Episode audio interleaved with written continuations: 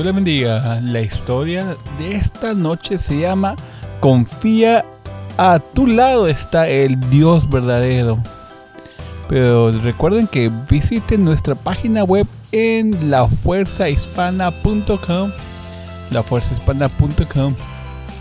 Y comenzamos con esta historia. Confía que a tu lado está el Dios verdadero.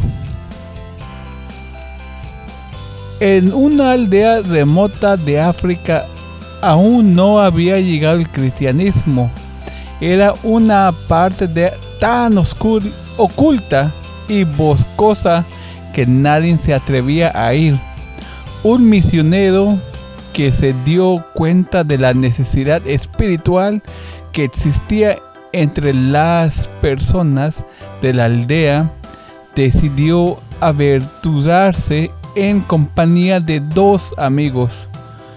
Al llegar a la aldea solicitaron al jefe de la tribu permiso para poder hablar a las personas del amor de Dios, del Dios de, y de la Biblia en un lugar público, pero el jefe se lo negó, ya que en esa semana la tribu iba a hacer ceremonias de sus dioses para que llevó para que lloviera.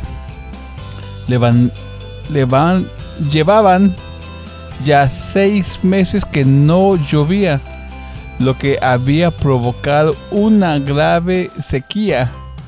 El ganador, el ganado, las sembradíos y, y toda la vegetación estaba muriendo al darse cuenta el misionero de la necesidad que existía entre la tribu para que por la falta de lluvia insistió de nuevo al jefe de la tribu que le diera permiso, pero con la con la propuesta de que si el Dios verdadero, el Dios de la Biblia, el Dios creador, e hiciera yo que lloviera al día siguiente a las 6 de la tarde, pudieran hablar del amor del Dios a la tribu. El jefe aceptó con la condición de que si su Dios no hacía que lloviera, el misionero y sus amigos irán presos durante seis meses. Así, al salir de la casa del jefe de la tribu, lograron encontrar un lugar donde poner una carpa para orar. Toda esa noche pasaron orando a Dios para que el día siguiente lloviera a las 6 de la tarde. Al llegar el siguiente día todas las personas esperaban que fueran las 6 de la tarde para, que, para ver si el Dios del misionero había que, haría que lloviera.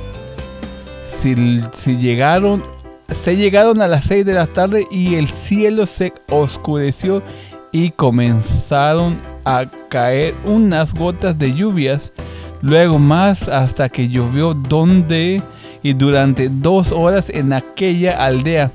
Al terminar la lluvia muchas personas reconocieron que el Dios del misionero era el Dios verdadero y los demás eran dioses sin poder.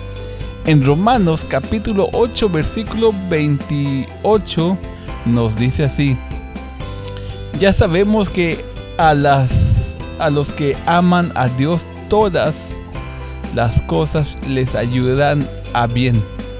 Esto es a los que conformen a su propósito son llamados. Aunque parezca irónico cuando pasamos la mayoría las mayores necesidades es en cuando más buscamos de Dios y en las y en los tiempos de bonanza nos olvidamos de buscarle o de agradecer por sus bendiciones. Pero a pesar de todo eso, cuando la necesidad o la crisis llega es para que el nombre de Dios sea glorificado en nuestras vidas.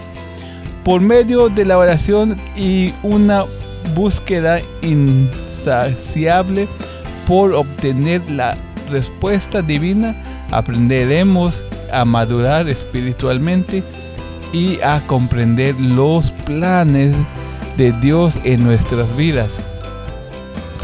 Puede hacer que en este día tú te encuentras atravesando enfermedades, problemas económicos o diversas necesidades y tu esperanza y confianza la has puesto en Dios.